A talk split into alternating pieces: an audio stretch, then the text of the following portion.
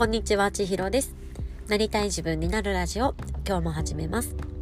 えー、このラジオは、あなたが自分らしく強みや得意を生かしてなりたい自分になる、えー、そんな道のりを応援し、一緒に成長しよう、一緒に夢を実現しようというお話をしております。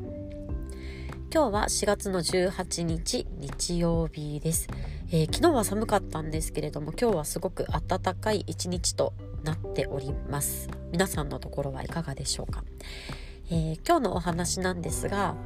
えー、自分が望む人生を生きたいというお話です、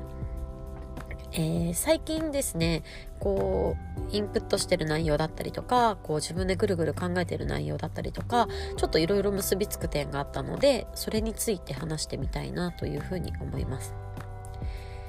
えー、ことの発端といいますか、えー、今日ですねワーママハルさんという方が、えっと、 Voicyの人気パーソナリティでいらっしゃいます。そのハルさんの Voicyを聞いて、えー、感じたことが一つありました、えー、どういうお話だったかというとワーママハルさんは今サバティカルタイムとして会社員を辞めてで新たな道を自分で切り開いてこう試行錯誤していらっしゃるんですよね。ヨガだったりとか、えー、本を書かれていたりだとか。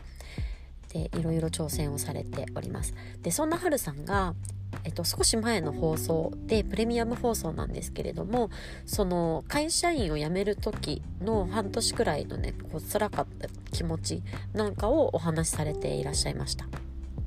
でそれを聞いた方からこう質問があったっていうことだったんですよねどういう質問だったかというとそのいろんな問題が会社員の中で会社員生活の中で出てきてでそれを自分でその場でもっとチャレンジをして後輩後に続く後輩たちの道を切り開くということはしなかったんですか？というような質問だったっていうことですね。でそれに対して、えー、お答えをされる回が今日の放送回としてありました。で今日のねその放送回の内容としてはその今のサバティカルタイムをハルさんが選んだ理由だったりとかうーんそうですねそういったポイントをお話しされていらっしゃったんですけれどもその中で私が大きく感じたのは自分の人生って自分で選択できるもので誰が何と言おうと自分で選択するものなんですよね。これなんか同じようなこと言ってるような感じなんですけれども。でね、どういうことかというと、この質問に私は一つ大きく驚きました。はるさんの選択を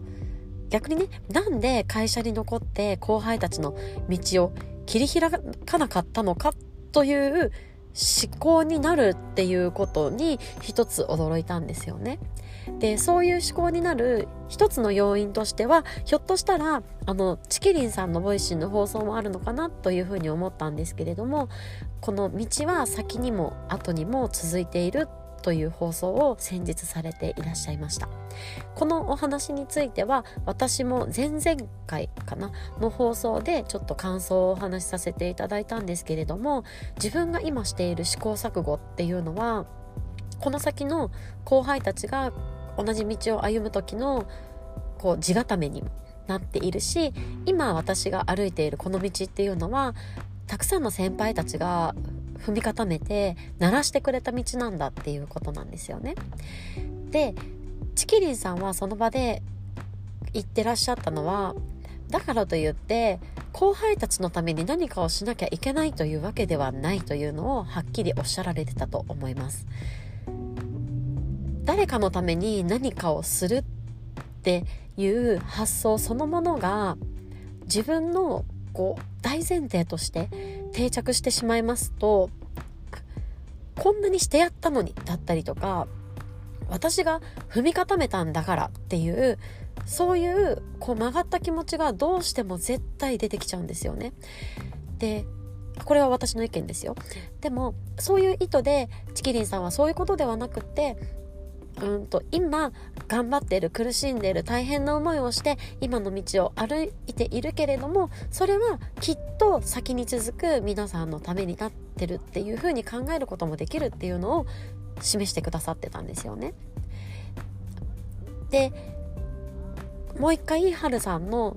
Voicy に対する質問に戻っていくんですけれどもそこを、うん、先に続く人たちのために何かをしなかったのかという質問になるんですが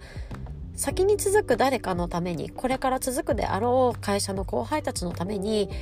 自分が何かをするっていうのがこう選択の大きなポイントっていうんでしょうかになっていきますと何が起こるかというと自分を我慢したりとか自分を抑え込むところにつながっていくんじゃないかなって思います。自分は例えばですよあの会社員生活がもう楽しくないとか他にやりたいことがもっとあるとか違和感を感じているけれどもその気持ちを抑えて後輩たちのために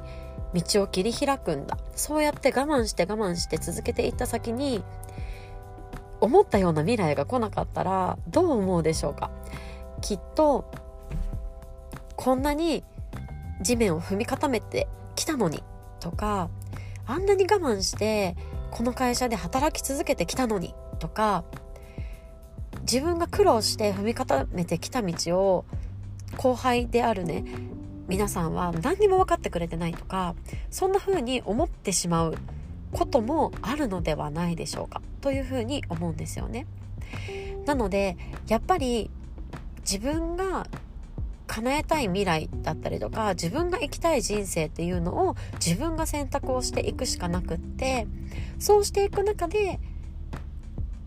踏み固めて試行錯誤することっていうのは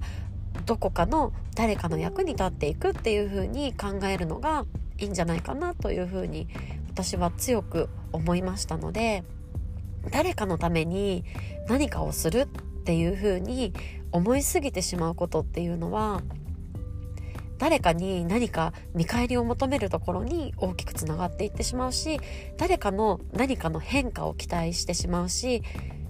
期待した通りにいかなかったらきっと落胆もしてしまうしなんかそういううんなんかなんて表現したらいいかちょっと難しいんですけどなんか良くない気持ちを湧き起こしてしまうところにつながってしまうんじゃないかなと思います。だから誰かにどんな未来を期待されているからその未来を自分が生きる。その未来に行くために自分が試行錯誤をするのではなく自分が生きたい未来っていうのがまずそこにあってでそこに対して自分が試行錯誤していくというのがとっても大切なんじゃないかなというのを強く感じたので今日は自分の人生を自分自身で生きるということについてちょっと考えて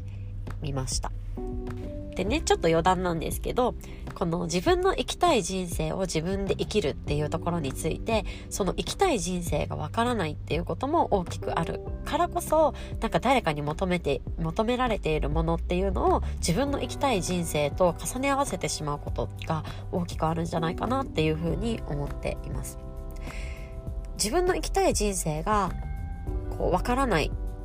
とかっていうところにはなんか要因って2つあるかなっていうふうに思ってて一つはこうなったらいいなって思う未来はなんとなくあるけれどもどうせ無理とかこれは現実的には不可能だっていうふうにどこか自分でどうせ無理という気持ちで切り捨ててしまっているっていうのがあるかなっていうこと。でもう一つは本当になんか自分の価値観が分からずに自分の幸せは何なのかとか自分が本当に欲しいものは何なのか自分が得たい未来は何なのかとかそういうところが本当の意味で分からないという状態。これどっちもというパターンもあるかなって思うんですけれどもそうなった時にはなんかねちょっとでも自分が好きなものが増えるとかちょっとでも自分が得たい未来が増えるとかそういう風にこう想像してみるといいかなって思っています。私先日ツイッターでツイートした内容で昨日かな今日かな。あの家族全員で夕飯を食べるっていうのが理想だなっていうふうに思ってるんですけどすぐには実現不可能だなって思っています。夫は帰りがいつも遅いので毎日みんなで食卓を囲むっていうのは現実的には不可能。でもどうせ無理現実的に不可能っていうふうに思っていたら絶対そこに近づくことってできないんですよね。なので叶えたい未来はここだっていう風にきちんと記録して自分の中で得たい未来の一つはここにあるっていう風にしっかり認識しておくことでちょっとずつでもそっちの方向に何かねこう選択を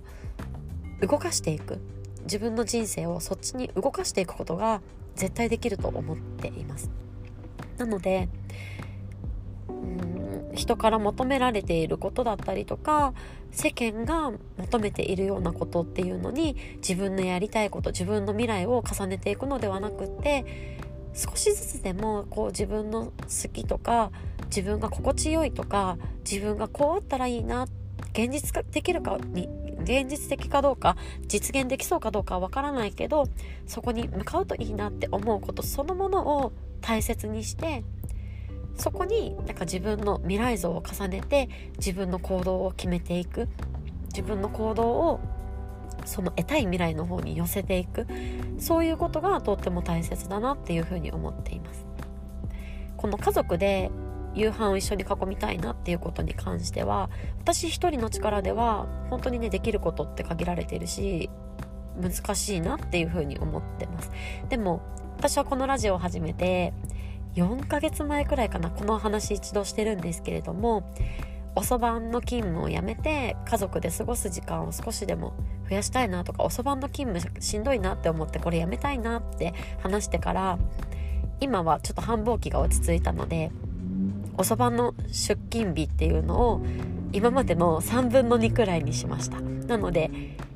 今までの3分の1は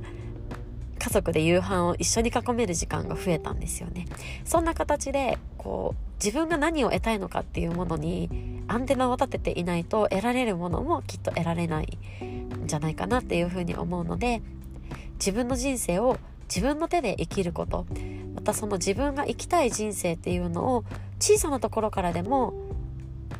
認識するためにもこうちょっとずつ自分の心地いいものとか自分の好きっていうのを言語化することなんかそんなことがとっても大切かなっていうふうに思っています。今日は長くなってしまって申し訳ありません。えっ、ー、とそんな話を今日はさせていただきました。今日も最後まで聞いていただいてありがとうございます。